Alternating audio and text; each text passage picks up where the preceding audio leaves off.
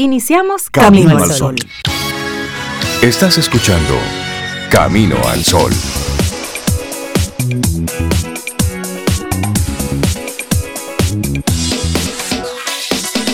Buenos días, Cintia Ortiz, Sobeida Ramírez y a todos nuestros amigos y amigas Camino al Sol oyentes. Buenos días, ¿cómo están? Yo estoy muy bien, Rey. Buenos días para ti, para Cintia, Laura Sofía y a todos nuestros amigos, amigas Camino al Sol oyentes y los que no, también para ellos un saludo y un Para ellos también. Sí, claro, claro, para, claro. todo el vivo que esté cerca. de Usted nosotros. respira. Buenos días. Buenos días, exactamente. Buen día, hola Sobe, Rey, Laura. Y buenos días a ti también, Camino al Sol oyente, que estás conectado y que no estás conectado. Sí. Que te lleguen los mensajes. Así que hoy, dándole la cara, la buena cara a un martes muy bonito, muy soleado. Claro, es que después de la tormenta viene la calma. Sí, aquí en cabina entran los rayos de sol, así como sí, que. muy lindo. Este espacio Muy es muy poético. lindo. Sí, te, te Hay gente que, que nuestros colaboradores, la invitación es que vengan presencial, Exacto. algunos no han venido Ujú. aquí y le va a gustar mucho la cabina. Sí. Y van a querer vol- vol- volver. Y lo interesante es que en esta época tenemos la dualidad. Claro. Es decir, si quieres venir, vienes, si no, Sí. conectamos por desde la virtualidad y eso es importante. y Esa eso fue, hay que mantenerlo. y eso fue una ganancia. Eso de los la aprendizajes de la pandemia que algunas personas, algunas instituciones la han ido abandonando. Sí, pero se está, Pero no. están reclamando ahora autoridades de- del área de la salud, están pidiendo que se vuelvan a colocar algunas eh, los protocolos, que comencemos de nuevo con los protocolos, Sí. no con las restricciones, pero sí con los protocolos ante el aumento de los casos de COVID. Solo en el fin de semana, más de 4.000 casos. Nuevos. Sí, Sí. No me sí, digas. en el fin de semana. Entonces, Por ejemplo, para... yo volví a comprar mi paquete de mascarilla Ah, nosotros y ando con también. mascarilla La tenemos en el también. carro, ando con Sí, sí, mascarilla sí. en todos lados. Nosotros igual, aquí tenemos nuestro Sí. paquetito de, de mascarillas en la entrada. Alcohol, Sí, me lavo las manos sí, sí, sí, constantemente, en espacios cerrados un poco Exactamente. alejados. Aquí hemos mantenido este protocolo precisamente por, por nuestro espacio de trabajo, pero sí, hay que volver a reciar para tener la oportunidad de seguir, de- Claro. de, que esa parada brusca que tuvimos que hacer no, no suceda. Simplemente haciendo algunos ajustes y Es eso, a modo individual. No hay que esperar que las autoridades digan o dejen de decir. Si ya tú ves más o menos el panorama Sentido y ves las común. noticias, Sentido común, sentido común, nos Sí, es conviene que- seguir operativos. Es que vamos olvidando, mira, es, esa práctica de usted llegar a la casa y quitarse los zapatos y dejarlo en la entrada. ¿Te eso gustó? es una, ¿Te gustó? eso sí, es que eso es una práctica hasta de sentido común. Claro, claro. Porque tú vas con los zapatos pisando el mundo, ¿m? pisando toda la mugre del mundo. Y cuando llegas, eso mismo tú lo llevas hasta tu habitación. Ahí sí. Es peor, hay gente que hasta se tira en la cama con los zapatos puestos. Ah, No, entonces no. Es que usted se deje los zapatos, usted deje los zapatos ahí, en la entrada. Eso es sentido común. Porque la casa es ese lugar limpio, sagrado, donde, donde tú debes preservar siempre la, las mejor higiene. En las culturas orientales es una costumbre Claro. de añales. Sí, Eso sí. no es que por COVID antes de todo el COVID el uso de mascarillas, sobre todo Exacto. en China, en áreas que son están muy contaminadas en el aire, siempre han utilizado el protocolo de las mascarillas. Y aunque el COVID no esté dando como a principio, que era casi la muerte cuando tú decías Sí. que alguien tenía COVID, pero como quiera, hay que seguirse cuidando porque aparentemente todavía no hay investigaciones contundentes que hablen sobre la La erradicación, la cura total. no y los las consecuencias. Sí, todavía. Todavía eso Bueno, la semana en- pasada se dio a conocer unas nuevas secuelas que estaban relacionadas con las uñas. Pero, con el pelo, con hay el varias pelo. investigaciones Sí, que sí, sí, hay por muchas eso no nos secuelas ha- que todavía están en ese se proceso. habla de- del impacto en, en la parte cardíaca de nuestro cuerpo. O sea, Sí, sí. hay Sí, que cuidarse. hay que Todavía eso está aunque- muy fresco. Aunque dé una gripecita, que mucha fiebre, que dolor y que gracias a Dios la mayoría no van a, a un UCI, hay que cuidarse, porque Es uno no sabe. Ponerle a todo esto sentido común. Y hoy queremos invitarte a que en momentos borrosos busque tu armonía. Es decir, busques ese punto que para ti te da te da calma, te da paz, te sientes en balance. En estos tiempos raros. De incertidumbre. Bueno, pues lo que tenemos que hacer es buscar ese punto de equilibrio. Hay que seguir dándole a esto, pero ir buscando ese punto de equilibrio. Sí, Ver los, los sinsentidos Sí. que están ocurriendo en muchas partes del mundo, pero Sí. tú en tu individualidad, en tu familia, en tu entorno, en tu trabajo, en tus emprendimientos, busca, busca esa armonía. Porque si Ese cada equilibrio. uno de nosotros lo va haciendo en su micromundo, bueno, pues vamos a este mundo loco, lo vamos un poquitito ajustando. Acuerdo. como dicen, así es. Y las decisiones que tomes desde esa postura siempre van a ser las mejores, Claro. dadas las circunstancias. Así que sí. Así arrancamos en momentos Claro. borrosos. Busca tu armonía. Bueno, nuestro programa Camino al Sol hoy está cargado de muchos colaboradores que van a compartir con nosotros buena información. Tenemos música, deportes. No, no, deportes no. Es que digo, Bienestar, psicología, todo. Sí, Pero ponemos Es que hablamos de deportes. si deportes. Pero tenemos hablamos. deportes. Sí, lo- yo pensaba dejarlo para las, noti- para las noticias. Lo digo ahora. Fue que llegó la selección sub-20. Ah. Llegaron los futbolistas dominicanos.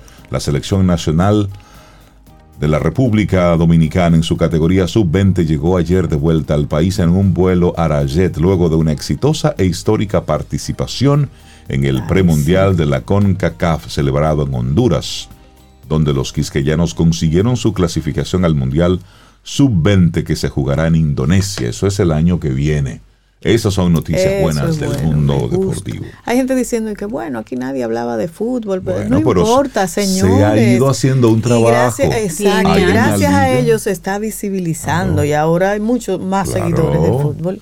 ¿Cuál es Antes, antes era algo que se jugaba en Jarabacoa, en Sí, Moca, en Salcedo. y luego ahora en las uno escuelas, que los otro colegio aquí. cole- exacto. Pero ya aquí hay una liga y profesional. eso está bien. Y ha ido haciendo un trabajo y eso, eso está bien. Despertaron a gente que veía el fútbol como algo lejano. Bueno, pues ahora también Es eso. vemos fútbol.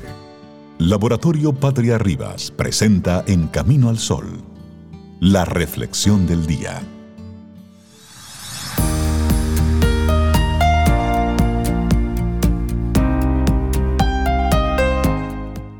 Pues nueva semana y nuevos temas para seguir aprendiendo en Quien Pregunta Aprende con Escuela Sura. Ya el segmento es mañana, mañana miércoles, y vamos a hablar de uno de los integrantes más queridos de la familia, la mascota, a los que tienen mascota.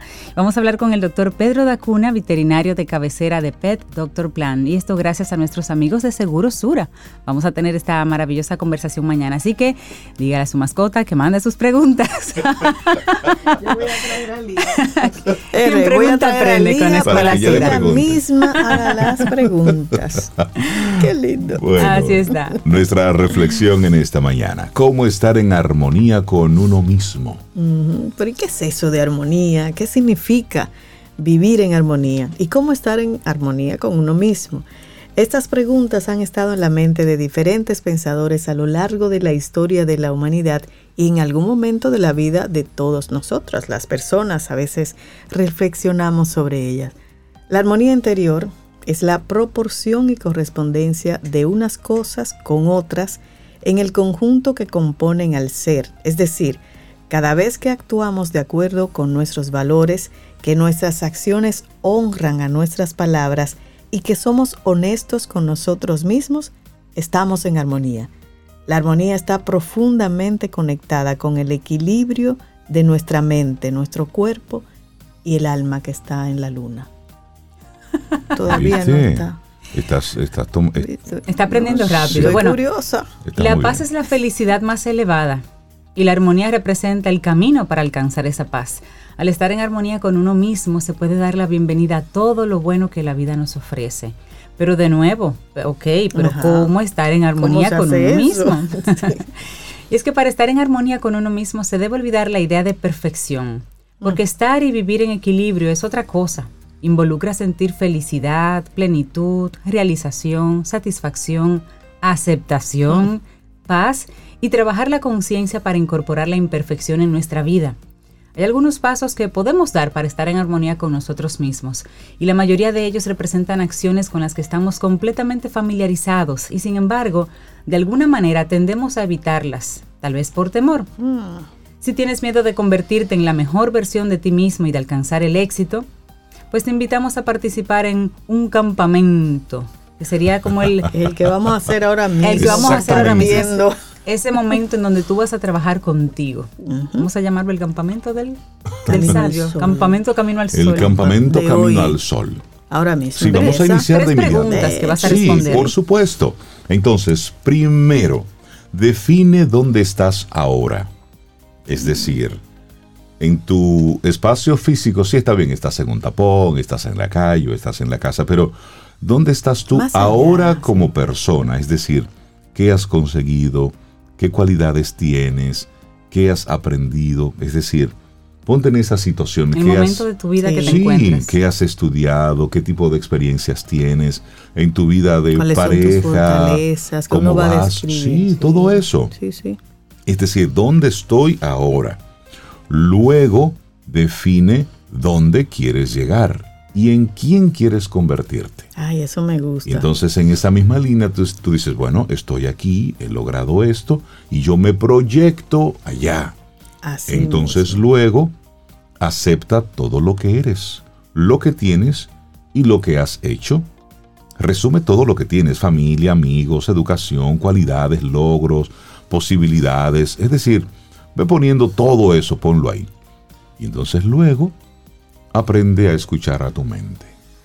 Es decir, recuerden que estamos ¿eh? preparándonos para este retiro, para este campamento que estamos haciendo. Personal. Claro. Y yo quiero volver un poquito atrás, Rey, en eso de aceptar todo lo que uno es, lo que tiene y lo que hemos hecho, porque no podemos olvidarnos de las imperfecciones, porque también ellas son parte de uno y son esenciales en ese descubrimiento. Pero tú decías aprender a escuchar a tu mente, que es otro paso. Y eso uno tiene mucho que contarse, pero esto solo puede suceder si escuchas la mente, haces preguntas y respetas las respuestas. Pero también, que hablamos mucho aquí en Camino al Sol, medita. La meditación es el camino para lograr el paso anterior. Y existen varias técnicas y métodos, pero todos incluyen la relajación del cuerpo y la mente, concentrándote en tu propio pensamiento y escuchando tu conciencia. Si te parece complicado, asiste a uno de esos talleres, lee, busca alguna literatura que hable sobre la meditación. Pero eso es importante porque si lo haces, vas a despejar tu mente después de unas cuantas sesiones. Mucha paciencia y concentración. Y te pueden suceder cosas asombrosas. Así que meditar. Y si no lo has hecho, aprender a hacerlo. Eso. Bueno, y respetar tus deseos y necesidades es otra sugerencia. Las necesidades son prerequisitos personales para la felicidad. No aprendemos a prestar mucha atención a nuestras necesidades, más allá de lo básico, comida, agua, la casa, la vivienda. Los anuncios de televisión, la cultura popular y los deseos de los demás dictan, en muchos casos, nuestras necesidades. Pero a nivel del alma, la realidad es que no necesitas un carro más grande o un anillo más grande, ni dientes más blancos, ni más fiestas. ¿Qué necesitas entonces? Responder a esa pregunta puede ser una de las transformaciones más poderosas de tu vida y es vital en el proceso de cómo estar en armonía con uno mismo, porque esa respuesta es personal. Así es. Sí. Y luego, dar sin esperar nada a cambio. Y la satisfacción vendrá. Los mejores regalos son los que damos porque queremos y sin esperar nada a cambio. El truco es alejarnos de nuestros propios egos. Y una clave de todo esto para fortalecer el dar y recibir es pensar con una mente de abundancia. Sí. Claro. El Sí, mundo es abundante. Así Es es. abundancia. Entonces, usted dé, olvídese de lo demás. No espere nada a cambio. Es difícil. Porque eso, ya Rey. es el hecho, el acto en sí mismo, esa es tu satisfacción.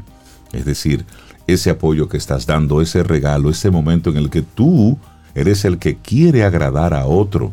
Porque ¿Mm? sí. Porque sí, sin Porque esperar sale, nada a sí. cambio. Entonces, da sin esperar nada a cambio.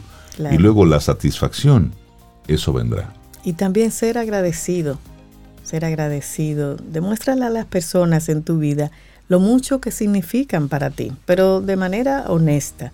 Y bueno, y otra es hacer cosas por y para ti. Esa me encanta. Somos criaturas sociales y es importante para nosotros tener fuertes conexiones con otras personas. Pero la soledad y hacer cosas por ti y para ti sin dar importancia a la opinión de terceros también es necesario. Los estudios demuestran que la capacidad de tolerar el tiempo a solas se ha relacionado con un aumento de la felicidad. Al igual que hacer cosas por y para uno mismo, nos ayuda a sentir satisfacción y a controlar el estrés.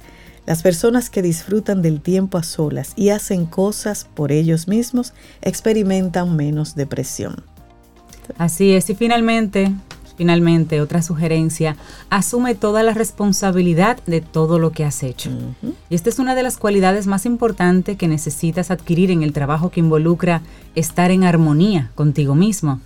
Y finalmente, pues la idea es que te respondas estas preguntas y estos, estas preguntas iniciales que hicimos en el día de hoy y luego que sigas esas, eh, esa metodología, digamos. Pero define dónde estás ahora, qué has conseguido, qué cualidades tienes, qué has aprendido, define dónde quieres llegar, en qué quieres convertirte y acepta lo que eres, lo que tienes, lo que has hecho y escucha tu mente. es una muy buena receta, ¿eh? ¿Cómo estar en armonía con uno mismo? Pues ahí le dijimos un poquito. Y este es un artículo muy lindo que encontramos en Life Perú y que compartimos aquí hoy en Camino al Sol. Laboratorio Patria Rivas presentó En Camino al Sol la reflexión del día. Te acompaña Reinaldo Infante. Contigo, Cintia Ortiz. Escuchas a Sobeida Ramírez. Camino al Sol.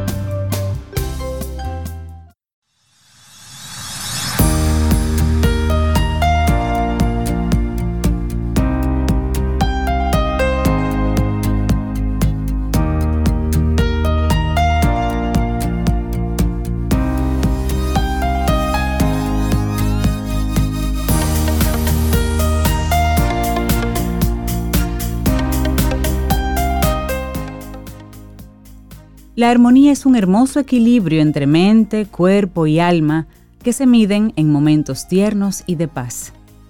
Melanie Coulouris.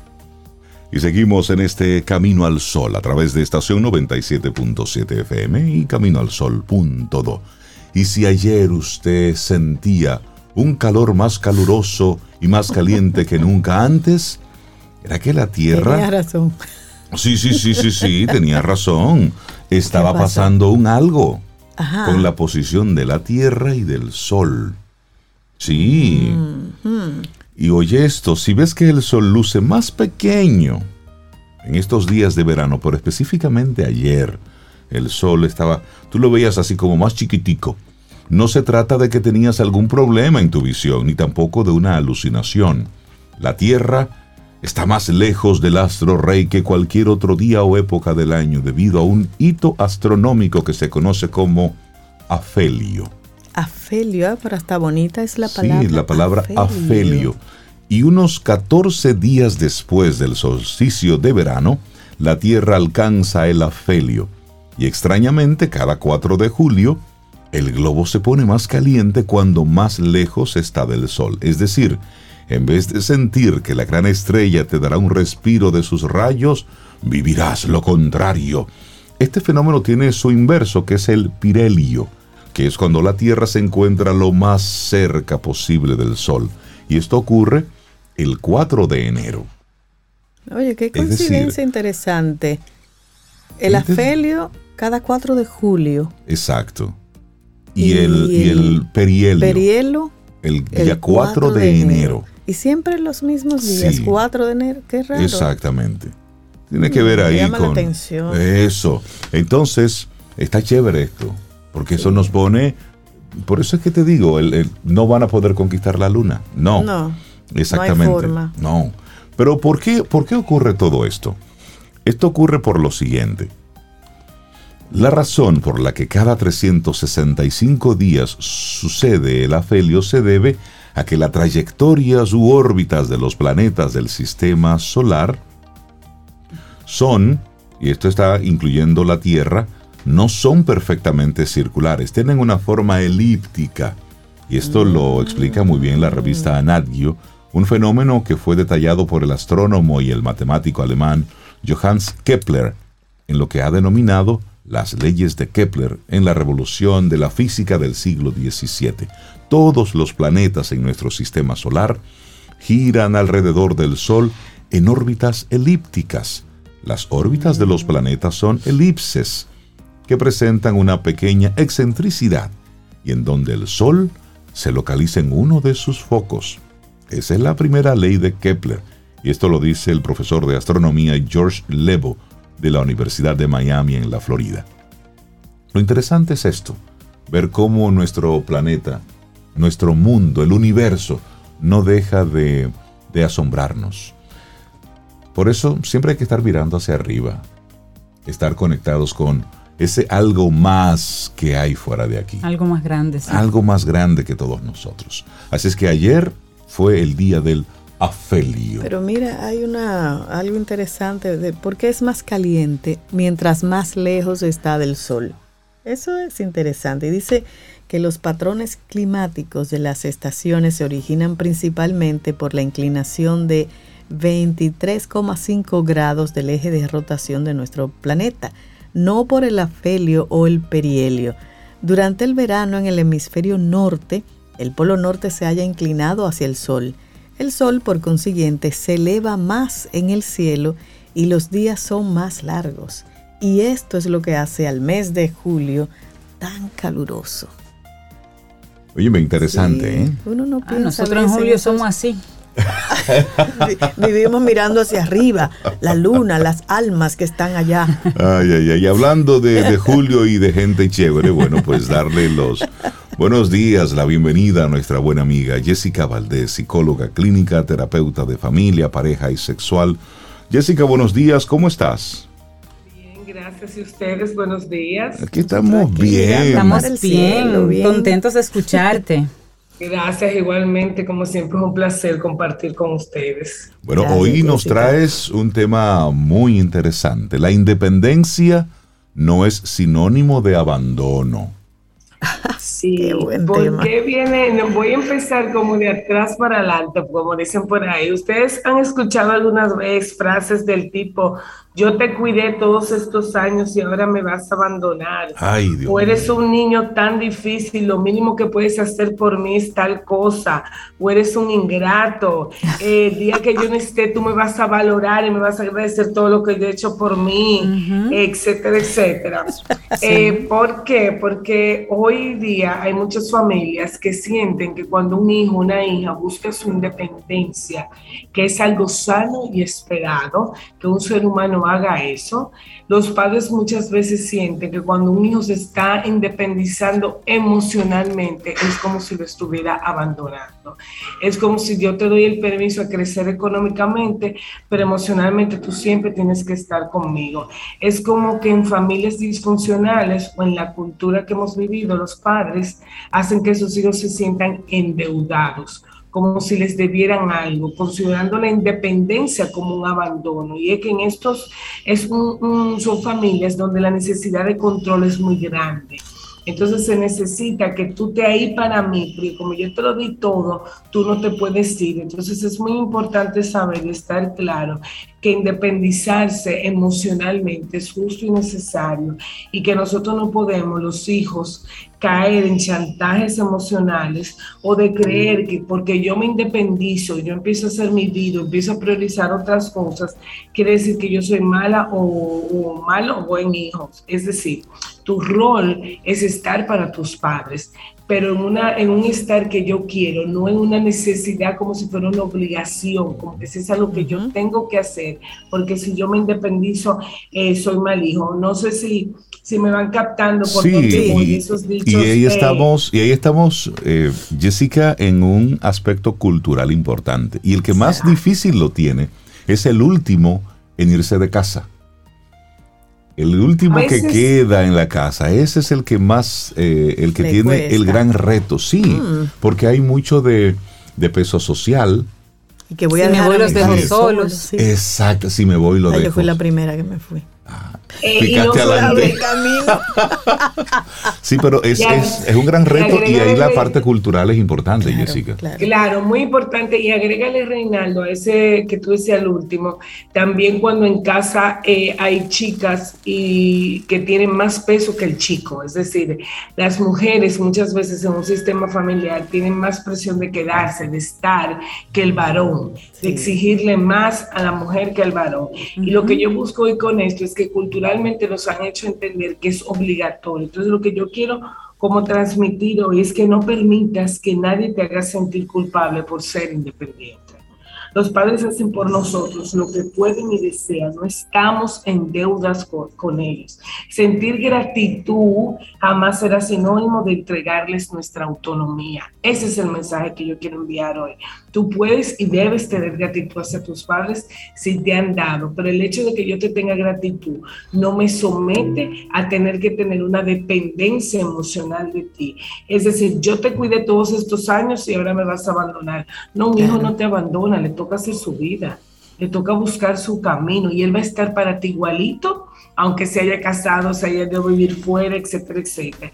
Eres un niño tan difícil, lo mínimo que puedes hacer por mí es tal cosa. La infancia que Ay, yo Dios. tuve, quien yo fui en la infancia, ese fui yo. Ahora por eso no me puedes venir a chantajear y a manipular. Entonces, pasar tiempo lejos de la familia, desarrollar intereses distintos, sentir nuestras pasiones, encontrar tu propio espacio en el mundo, a ti lo que te ayuda es a hacer y a desarrollarte emocionalmente. También nos ayuda a conocer nuestros límites y a sentirnos cómodos al establecernos. Es decir, la invitación también hoy es amar a nuestras familias, pero también ponerte el límite de que yo estoy aquí para ti, yo te ayudo, pero yo también tengo vida propia, que mi lugar no es que después que crecí yo tengo que complacerte en todo, hacer todo.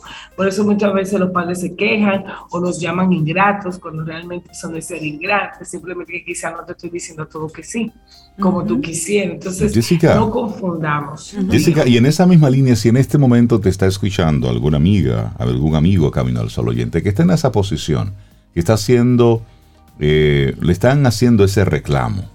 ¿M? Sin embargo, necesita moverse, salir del nido para Y crecer. hacer su espacio. Porque hasta que tú no sales de ahí no creces. Hay muchas cosas que se aprenden ahí en casa, en el hogar, muy bien. Pero hay otras que se aprenden es en la calle, en el mundo, en la vida, eh, desde la independencia. ¿Cuál entiendes tú que deben ser los pasos que debe dar esa persona, ese adulto, Yo en busca de su independencia? que esa persona deba reconocer, porque muchas veces yo sé que hay personas que no están escuchando y me están diciendo, ay, ¿y qué ella quiere? Que yo abandone a mi mamá, que o muy fácil para ella decirlo a mi papá. Lo primero es que tú reconozcas y que tú sepas si tú con tus padres estás siendo un adulto, porque hay veces en la vida que somos adultos en el trabajo, con la pareja, con los hijos, y como mamá y papá nos seguimos portando como si fuéramos niños. Pregúntate si en esa dinámica que tú estás estableciendo tú te sientes cómodo o tú hay veces que quisieras poner un límite.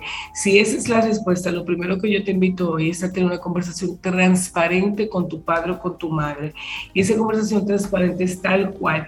Te agradezco, gracias por todo lo que tú me has dado, pero el hecho de que yo a esto te diga que no, eso no quiere decir que yo no te quiera, eso no quiere decir que yo no te esté abandonando, eso quiere decir que yo también necesito mis espacios. Y tú empezar a tener esos espacios en que te genere esa culpa.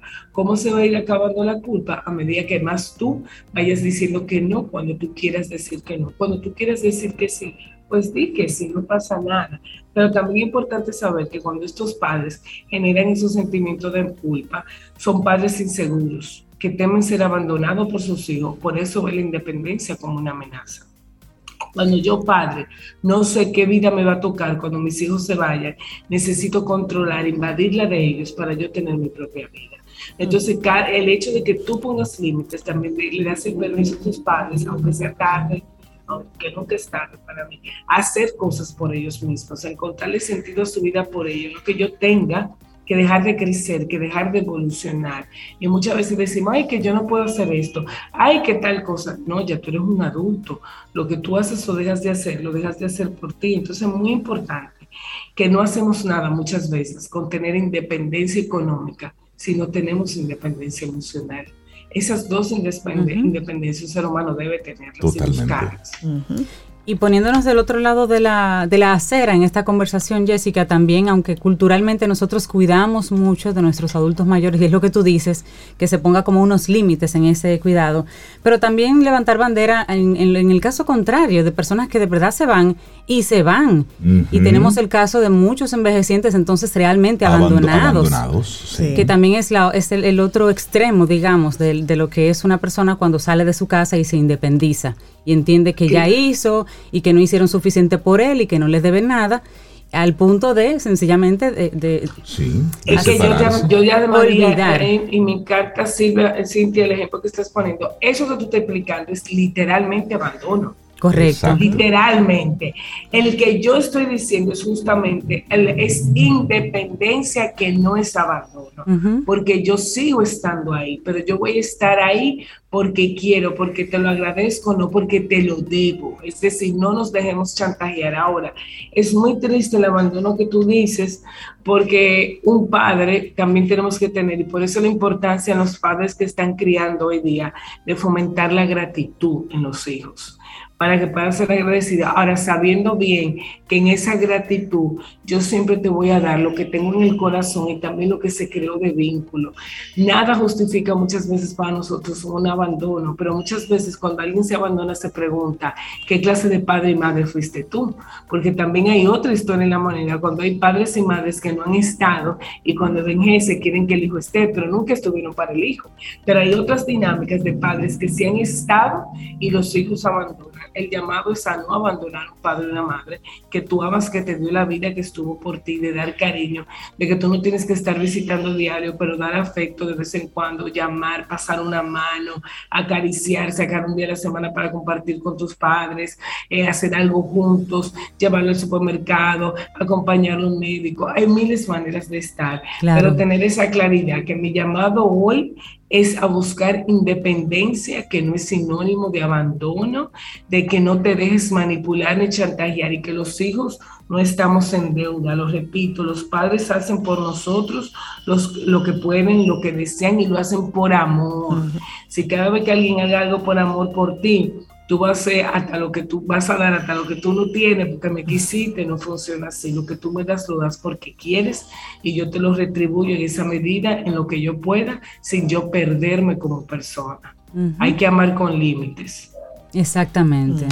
Amar con límites. Amar con límites. Y ese es un, ese es un llamado y también nos plantea a nosotros como padres en este momento que estamos criando a nuestros hijos. Tenemos que gestionar nuestra vejez ahora con la fuerza, con la energía y crear entonces, ok, una vez ya los hijos no están, ¿cómo va a ser mi vida de adulto, ¿Cómo de adulto mayor? ¿Cómo me voy a sostener? Y hacer las previsiones. Correcto. Ir haciendo esa proyección, porque a veces simplemente nos quedamos, no, hay que tener un pensamiento cultural, hay que tener muchos hijos. Para que no te quedes solo Para que no te en la quedes vejez, solo. Para que te te para alguien cargue mantenga. contigo. No, Ay, no, no, no. Mantener esa independencia hasta el final es importante. Sí, sí, sí, sí. Ahora, cuando, cuando ya la vida te rinda, bueno, pues ya esos son Eso es otros. otra cosa, pero tú claro. también, y y eso es un acto de responsabilidad individual. Claro. Ok, Claro. cuando yo me vea solo, ¿cómo me voy a hacer? Es decir, ¿voy a estar contando siempre con el otro o no? que Yo- tiene que hacer su vida. Exactamente.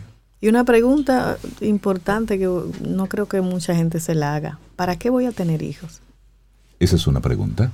¿Para qué voy Para que a me tener cuiden cuando yo esté viejito.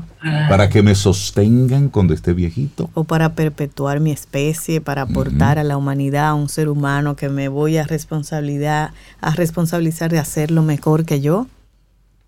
Y, a saber- y a- esas preguntas que tú haces son, son buenísimas, porque muchas veces hay quienes lo tienen por esas razones y se le olvida después que ese hijo va a crecer, que va a desarrollar una autonomía y que va a querer hacer su vida. Y porque yo quiero hacer su vida, no quiere decir que yo no te quiera en la mía, pero te quiero Eso. teniendo vida propia. Y me encanta como Reinaldo va cerrando, como va achicando el proceso entre ustedes tres y lo llevan, que Reinaldo primero me hace la pregunta, y si alguien necesita ese consejo, y luego Reinaldo dice a nosotros los padres. Y también ahí está llamado esto. Yo sé que el tema que estoy poniendo hoy, quiero que sepan los oyentes que yo te clara, hace ruido. Hace ruido porque lo que, que digan la verdad a veces pica, a veces uno dice, ay, qué fácil, qué difícil. No.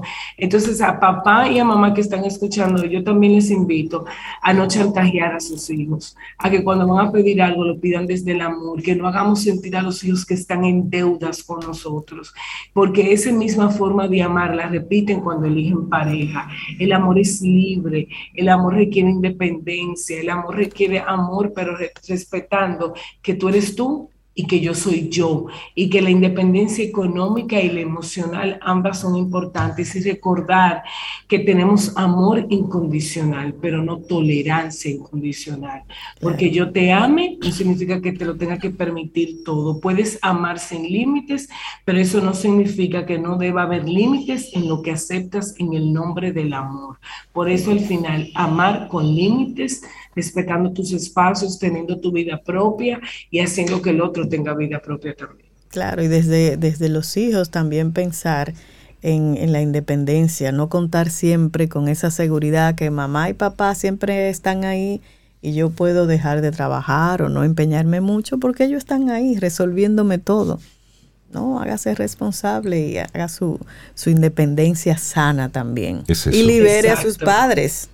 Ya está bueno. Claro, salga de su casa, tenga vida, muévase.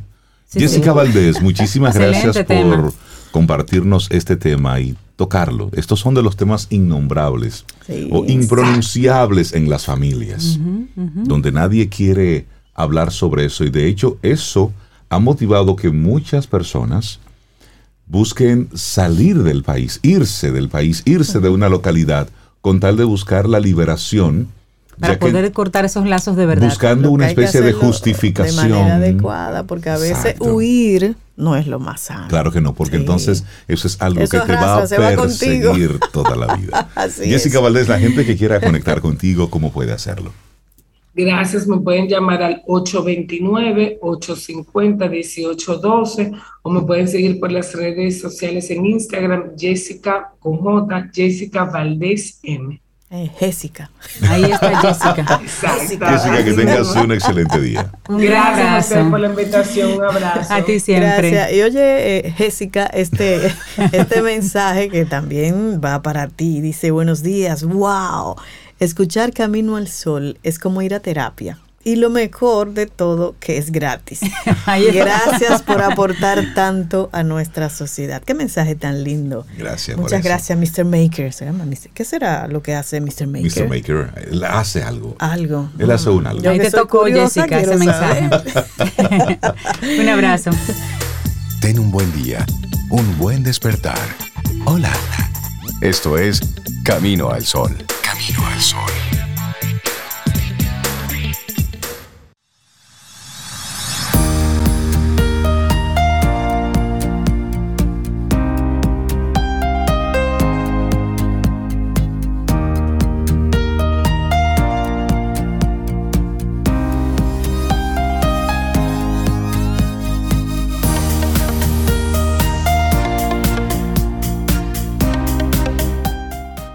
Recuerda la propuesta de que cuando todo esté borroso, te procures tu armonía. Y esta siguiente frase es de Walter Rathenau. Dice, la verdad es armonía interior. Eso está bueno, ¿eh? Sí, sí, seguimos avanzando en este camino al sol y estamos muy contentos de tener esta conversación con nuestra querida doctora Maritza Arbaje, a quien bueno, le tenemos un cariño muy especial. Además, es una colaboradora que está con nosotros desde hace mucho, mucho, muchísimos años. y bueno, hoy alerta roja, la migraña y la constipación. Ay, ay, ay. Para los que tienen siempre esas migrañas. Doctora, buenos días. Buen día. ¿Cómo está usted? Súper bien y aquí en casa. Bienvenida, bienvenida, doctora. Siempre es bueno tenerla aquí. Sí, yo también. Pues el motivo de la alerta roja es porque las últimas cinco semanas he tenido muchos casos de migraña y de constipación. No necesariamente deben ir ni, ni están juntas, pero casi siempre ocurre esa frecuencia. ¿Y qué es lo que pasa? Pasa lo siguiente, cuando nosotros reconocemos que somos seres íntegros que nuestro cuerpo es un generador de energía y que las células se intercambian para fortalecer y lo que es, o lo que llamamos, perdón, eh, energía vital. ¿Qué es la energía vital? Es el- así como estamos nosotros siempre contentos, alegres, no importa lo que esté pasando, hay que estar, como decía Cintia ahorita, lo importante es el optimismo, es la armonía interior. ¿Qué pasa? Que cuando nosotros nos damos cuenta de que está pasando algo extraño, hay una alerta. Eso siempre lo hemos dicho. Pero ¿qué resulta? La alerta de cefalea que se convierte en migraña ya es una alerta roja. ¿Por qué? Porque ahí hay una desconexión emocional biológica que hay que ponerle mucha atención. Casi siempre es frecuente en mujeres entre 35 y 45 años, mujeres controladoras, eh, perfeccionistas, que, que son enfermas con el trabajo y con que todo esté muy organizado, que no pasa nada si a veces hacemos un reguerito, como a veces cuando yo le digo a los niños, óyeme, no llores porque sacaste 90. Un chepaseo laude de 70 Oh, es bueno de vez en 90 cuando. eso es- pero, oh, pero eso. Ah, pero hay muchos lloros de 90. pero muchas Sí. crisis Yo he conocido y sobre todo por la presión de los padres y de los maestros. Entonces, cuando tenemos una situación de presión emocional positiva, entre comillas, tú eres la mejor, tú tienes que sacar sobresaliente, donde quiera que llegues tienes que... Entonces, ¿qué pasa? Comienzo a morder los dientes. Después empiezo a mover y apretar fuertemente aquellos dientes, el brutismo, y eso contrae todas las, mm, eh, mm, todos los músculos y todos los nervios De aquí de la mandíbula. de la El- el mandíbula y de todo el cuello. Entonces, sabiendo esto, no recibe la orden correcta el intestino, que es el cerebro 3 o el cerebro 1 para mí. Entonces viene las contracciones. Cuando yo controlo, entre comillas, no sé qué controlo porque no controlamos nada. A veces ni las emociones, Sí. porque ahorita me pasó un motorista y tuve que respirar hondo. Eso. ¿verdad? Entonces, ¿qué pasa en el momento y qué ocurre? Entonces, cuando sabemos que tenemos 150 millones de kilómetros de nervios, o sea, que nos- nuestros nervios le dan cuatro vueltas al mundo, y no sabemos que esa conexión nos afecta de una manera tal que esa migraña puede convertirse en una condición no psicológica, psiquiátrica. Porque llega un momento en que yo me creo que todo es malo, que todo está perfecto, que todo está malo para los demás, que tiene que ser perfecto para mí.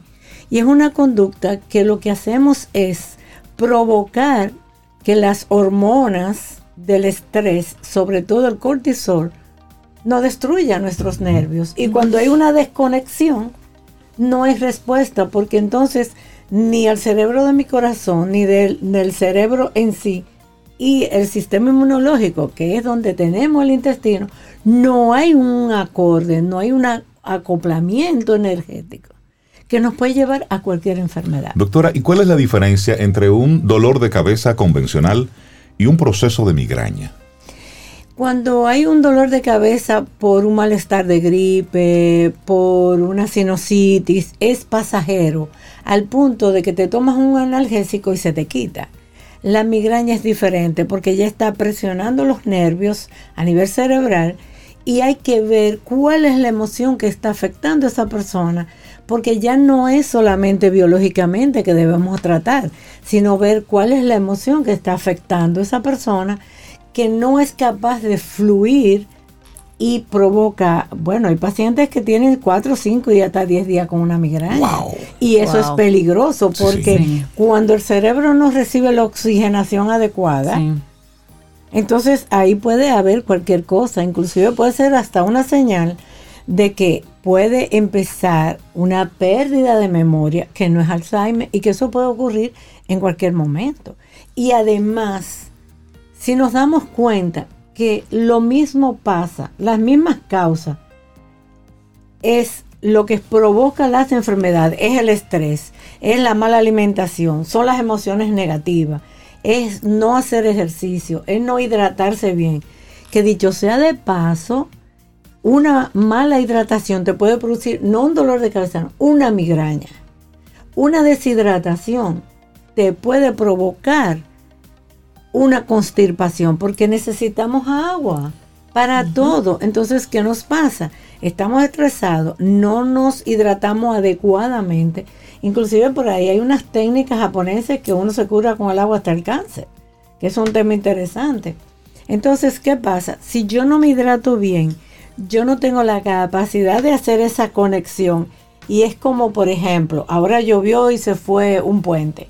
Yo no puedo hacer la conexión entre un pueblo y otro. Así me pasa cuando yo estoy muy estresado. El cortisol me bloquea esa energía que me llegue adecuadamente a nivel de cerebro, a nivel de intestino. Entonces ahí se da constipación con migraña. Y quiero que sepamos que no somos controladores de nada, que nos estamos haciendo demasiado daño porque cuando éramos pequeños comíamos y evacuábamos. Ese es el proceso natural. Claro. Es el ciclo circadiano. Pero ahora, ay, pero no, doctora, yo fui antes de ayer. Eso es un éxito. el éxito es comer y evacuar. Ese es el proceso natural. Es el proceso natural. Es el mecanismo de acción para desalojar toxinas que el cuerpo no acepta y que está recibiendo una nueva alimentación. Entonces, mira qué interesante es hay un tema del yoga, ustedes saben que yo, es mi pasión, entre otras cosas, pero más que todo la respiración. ¿Cómo trabajar la respiración para manejar el estado, el nivel de ansiedad?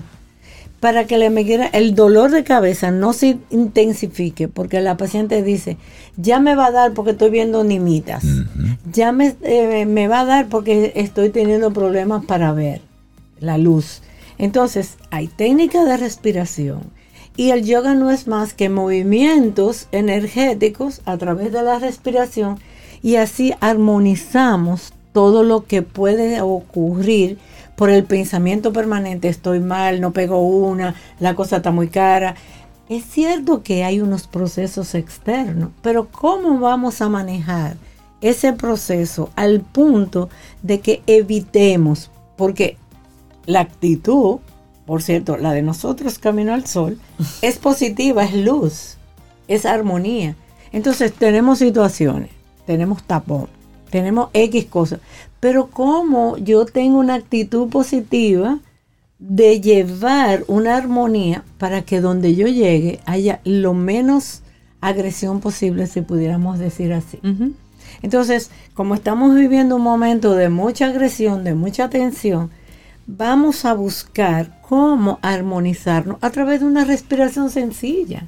Doctora, hay muchos medicamentos que son para la migraña, muchos medicamentos que son para la constipación.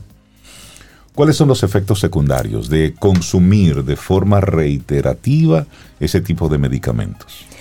Por ejemplo, para la constipación, y qué bueno que lo comentas, yo no estoy de acuerdo con los las fibras y mucho menos las enemas porque destruye toda la, la, la, flora, la, micro, ajá, la flora intestinal. la flora intestinal. Entonces, ¿qué pasa? Que el cuerpo no tiene la, va perdiendo la capacidad de detoxificarse. O sea, yo pierdo la capacidad de sanarme sola porque ya viene alguien que va a invadir mi espacio, voy a perder la capacidad y entonces me constirpo más. O sea, tengo, tiendo a tener más estreñimiento porque ya el organismo, el movimiento, el peritardismo, ya lo perdí. Ya lo voy perdiendo porque viene un, efecto externo y hace el trabajo. Entonces los medicamentos químicos, eh, más o menos eh, en un momento determinado, si hay una crisis, podemos inclusive ponérselo endovenoso. Pero la frecuencia nos daña el riñón. Entonces hay que ir sopesando. A ver, si con técnica de respiración, reconociendo que estoy fallando, que tengo mucho estrés, que yo debo mejorar mi calidad de vida, mi alimentación, porque, por ejemplo, hay pacientes que el vino le cae mal, pero a otros le cae bien cuando tiene migraña. Entonces no es una receta que siempre digo, Igual que cuando voy a poner eh, unos alimentos para las personas. No todo el mundo puede llevar la misma dieta. Claro. Cada cuerpo es distinto y tiene necesidades distintas. Ajá. Tú estás muy estresada, como yo siempre digo, bueno, pues vamos a comer eh, lentejas más frecuentemente, que tiene una sustancia que es relajante. Eh, vamos, eh, tiene constipación, vamos a tomar un jugo de pera con manzana, tómatelo todo, no lo licúes. O sea, la jugoterapia para la migraña y para lo, la constipación a mí me funciona mucho. Y saber, y sobre todo lo que siempre digo, si yo tengo la capacidad de enfermarme, yo tengo la capacidad de sanarme. Claro. Y lo estamos diciendo siempre. ¿Por qué no nos detenemos? En vez de llevar vidas y estar todo el día en un celular, ¿por qué no nos detenemos a vernos y ver qué podemos mejorar nuestras vidas? Doctora, a mí el tema de los, de los géneros y los sexos involucrados en asuntos médicos, me gusta siempre ponerlo con un asterisco, pero he notado una mayor cantidad de mujeres con problemas de migraña que hombres. Es correcto. Desde la ciencia, ¿cómo has visto esto? ¿Y por qué? Bueno, en lo que se ha estudiado es que la mujer tiende a ser más hiperactiva, eh, multitask. Desde pequeña le enseñaron que tiene que recoger, que tiene que ser buena persona, buen profesional. Desde pequeña nos indican una plataforma de ser perfecta, por decir la palabra. Entonces el hombre no, el hombre más libre, si el chico llega con la mochila, la hermanita que se lo recoja. El- la relación... eh, La barra que nos pusieron a nosotras las Es- mujeres exacto. en la crianza a veces es la más- inteligencia emocional que nos educa es que no importa lo que me pase, pero tengo que hacerlo todo perfecto. Incluso yo tengo una paciente en este momento que ella se le ha caído el pelo, tiene una constipación Wow. y, y otro caso de un tumor en la astilla turca por exceso de estrés, por perfeccionismo. ¿Y qué pasa? No tenemos que hacer las cosas mal hechas, pero lo que hacemos, hacerlo con calidad, con sentimiento, con amor, con entusiasmo. Pero yo no puedo hacer 10 cosas. Ahora yo nada más puedo estar aquí. Yo no puedo pensar que si esto, que... Entonces, eso es lo que tenemos que cambiar. Porque si nosotros seguimos en esta formación de nuestros hijos, niños, lo que sea, menores, sin la inteligencia emocional, vamos mal.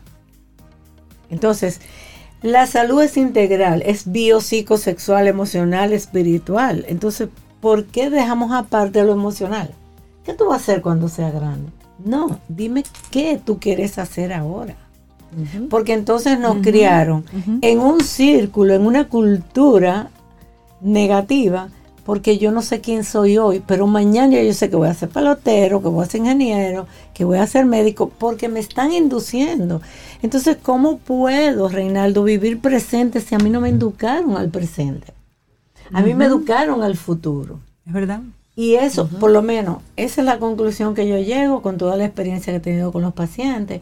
Y a veces cuesta tanto reeducar a que nos ubiquemos en el presente, donde Aquí, aquí y ahora, la importancia del aquí y el ahora, que tanto hablamos. y que tanto hablamos y que tenemos tantos años diciéndolo y qué bueno que se ha contagiado a las personas. Pero ojo, yo no hago nada con decirlo si yo no lo hago. Por supuesto. Claro. Porque para qué vienes a la terapia si no vas a hacer lo que te toca.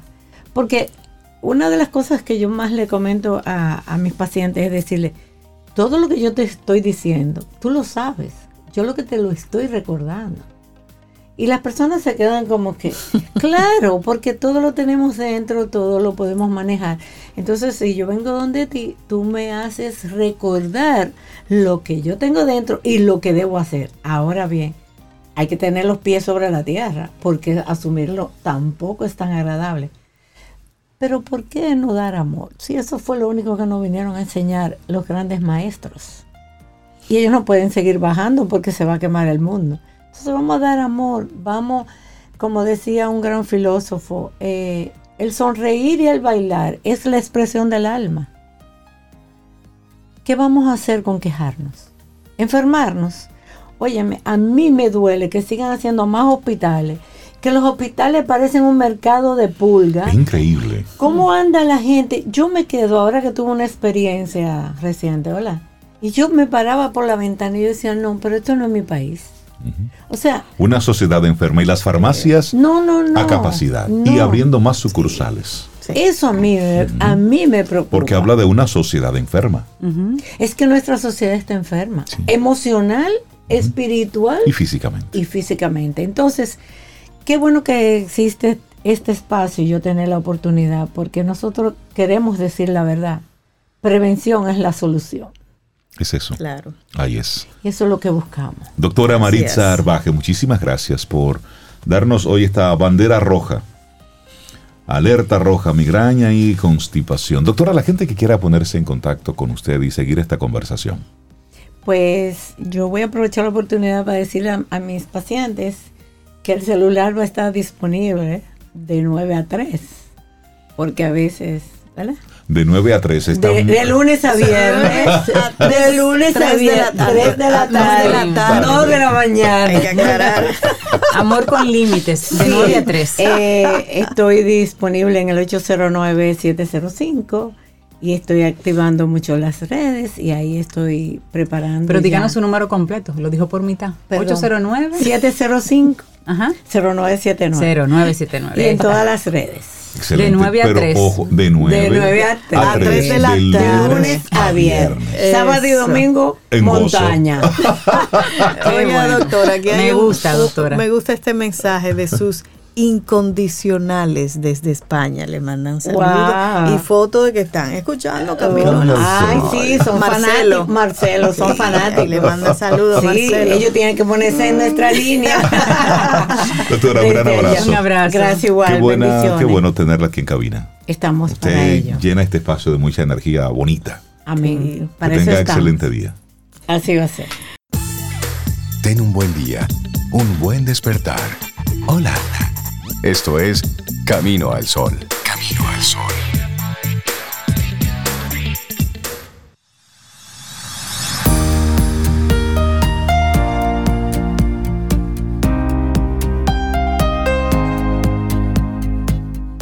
La siguiente frase es maravillosa de Louis Hay y dice, cuando creamos paz, armonía y equilibrio en nuestras mentes, también lo encontraremos en nuestras vidas. Y seguimos avanzando en este Camino al Sol a través de estación 97.7 FM y caminoalsol.do. Nuestra página web, ve a nuestra página, conecta con los diferentes contenidos que con muchísimo gusto cada día nosotros vamos a ir preparando para que tú tengas los diferentes temas que aquí tocamos. Por ejemplo, esta conversación interesantísima con la doctora Maritza Arbaje.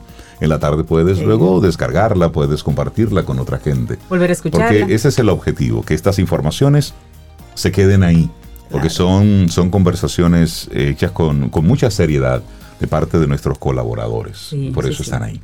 Bueno, mucha llega- apertura, mucho, mucho cariño y mucho respeto. Por eso se comparte en este ambiente. Así y es. pero como nos gusta el aquí y el ahora también. Ay, sí. Aquí Ay, y ahora tenemos a gente muy mí. querida en cabina, aquí en Camino al Sol. Preséntalo tú, Rey, preséntalo. Bueno. Pembian San, Nairobi Duarte de Retro Jazz. Buenos Uy. días y bienvenidos. ¿Cómo Buenos están? Y días. juntos, ¿cómo buen día, están? Buen día. Gente querida, ¿cómo están ustedes? Bien. Estamos muy bien, muy bien, muy, muy contentos de, de que nos inviten nuevamente a participar aquí y muy entusiasmados con lo que tenemos para este próximo fin de semana. Mm, me gusta. Exactamente. Cuenten. Anotadísimos. Vamos a hablar de este, de este evento, Retro Jazz de cerca. Esto es el viernes y el sábado. Hablemos un poquito de qué tan cerca. ¿Qué tan cerca, Pembian? Bueno, yo creo que si el público extiende las manos nos va Los va a a tocar. jalar los pies. Qué bueno, ¿cómo, cómo surge esta? es- estamos acostumbrados a presentaciones de retro jazz en ambientes abiertos, multitudinarios. eh, siempre esperamos esas presentaciones, pero ahora vienen en una versión un poco más íntima, sí, más de cerca. Pembian y todo el equipo de Retro Jazz. Imagino que a raíz de todo esto de la pandemia, un día dijeron, hay que tocar, tenemos que hacer algo. ¿Cómo surge esta, estos encuentros? Bueno, esa señora que tú ves ahí con el pelo trenzado, me agarró un día, ella y Álvaro. Señora, Señor. Después de esa doñita que tú ves ahí. Nada más y Eh, nada menos que. Nairobi Duarte, esa doñita que él Sí. dice. La jovencita. La jovencita. una joven promesa y una gloria del arte que soy yo. Eh, ella y Álvaro me agarraron después de una grabación y, y me llamaron a capítulo. Dijeron, mira, Pimbián, hay que tocar. No, no sigas esperando que aparezca un sitio grande eh, para hacer un concierto. Pero la verdad es que se lo agradezco porque realmente la gente lo, lo venía pidiendo. El último concierto que nosotros dimos, si tú recuerdas, fue en Jarabacoa. Así es. el año Uy, pasado. Eh, y fue chulísimo, pero fue en Jarabacoa. Aquí en la capital teníamos desde el Manuel Rueda, ¿verdad? Pero, de- sí, desde el Manuel Rueda que no hacíamos nada, o sea, antes de la pandemia. Sí. Entonces, realmente todos los lugares grandes, los, los venues grandes, están ocupados ya por el resto del año completo. Entonces, eh, Nairobi y Álvaro me sugirieron, pero mira, vamos a hacerlo en Chao, que es un sitio pequeño, pero tiene una vibra chévere Sí. y eh, nada, decidimos hacerlo allá, como te digo, por eso lo vamos a hacer dos noches consecutivas porque es un sitio muy pequeño. Pero eh, yo creo que esa cercanía, esa pequeñez del sitio nos va a ayudar a, a hacer un concierto diferente, porque es que te- uno tiene que hasta tocar diferente cuando está en un sitio, en un escenario pequeño. Y con el público ahí al lado, como yo te decía, que si tú extiendes la mano, Cerquitita. y eso entonces va a ser en Chao, eso me gusta, eso es en Acrópolis Plaza, en el cuarto En piso. En no, Ágora, En Ágora. en Ágora Mall. el cuarto ¿Y piso. de cuánto es, cuándo es eso? ¿Y qué vamos a tener ahí? ¿Algo nuevo? Mm, Bueno, eh, viernes 8 y sábado 9 Eso a ya. las 9 de la noche. Eso es en esta eso es semana. ya, sí, sí. Sí, eso es ya. Y vamos a tener de todo, desde la primera producción, de la segunda, de la tercera y de la cuarta que está en camino. También vamos a tener cosas nuevas.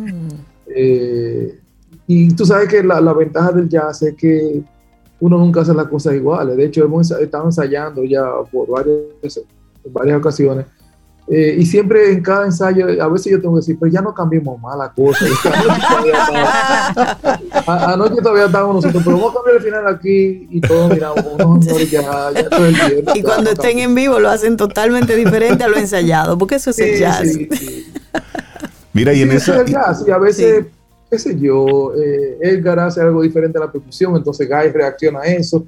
Yo Claro. tengo que cambiar lo que hago en el bajo. Entonces todo el mundo va cambiando y Nairobi acaba cantando otra canción.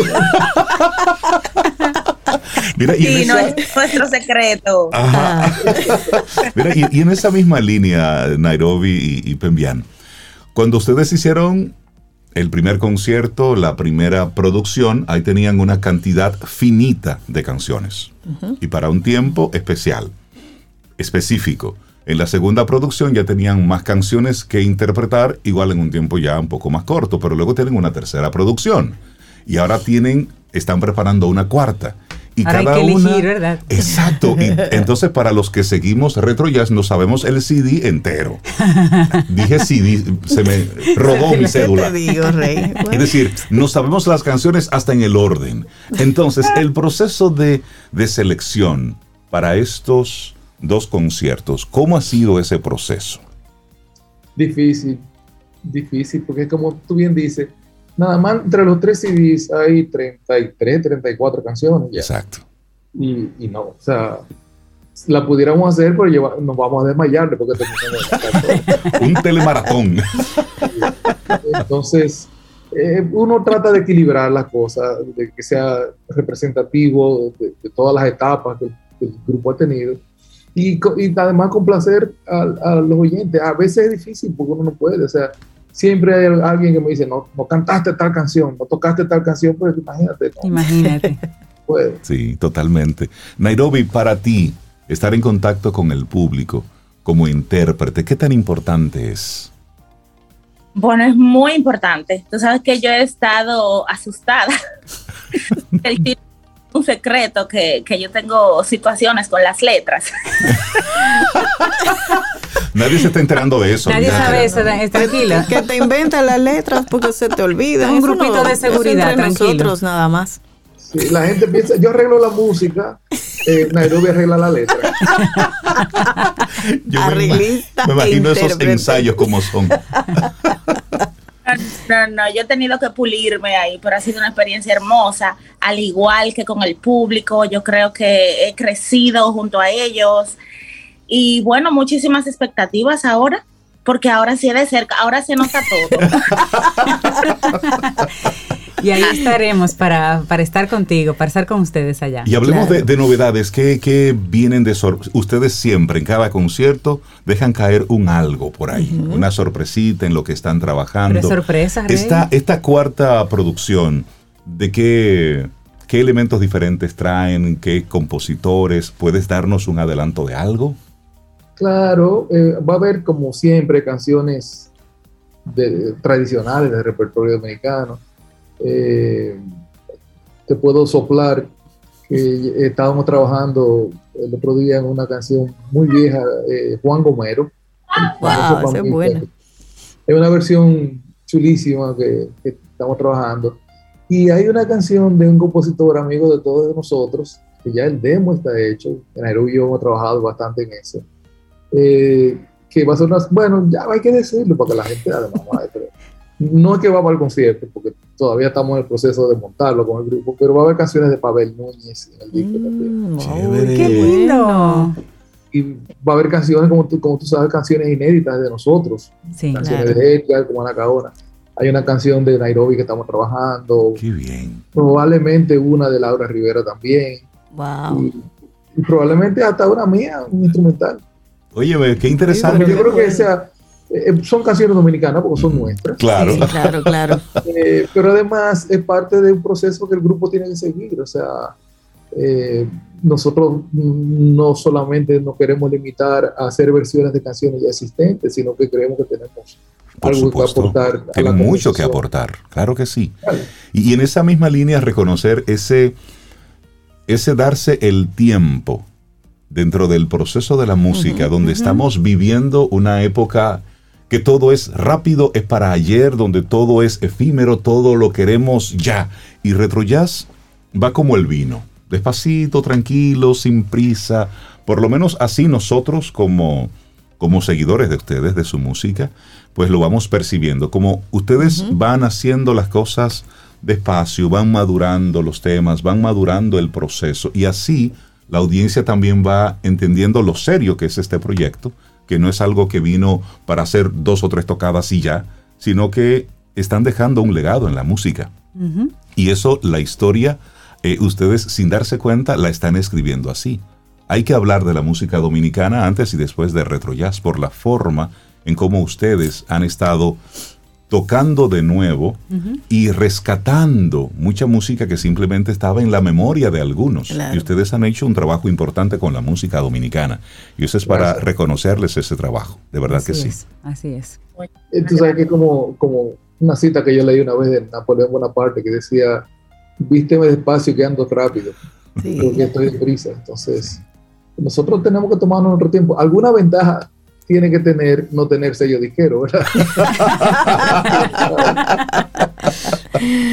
Es cierto, es cierto. Bueno, una, una, una primicia que te voy a dar eh, es que vamos a incluir una canción que no es dominicana, Okay. pero sí es do- de composición, pero sí es dominicana de eh, por adopción, por decirlo así, Ok. que es eh, una canción que no es de Navidad, pero se ha hecho como un símbolo de la Navidad dominicana, que es Volvió Juanita. Tú sabes que es una composición de una Esther Forer, una compositora eh, colombiana, pero es dominicana. Sí. No hay una Es eso, es- eso es de Mili. Eso es de Mili.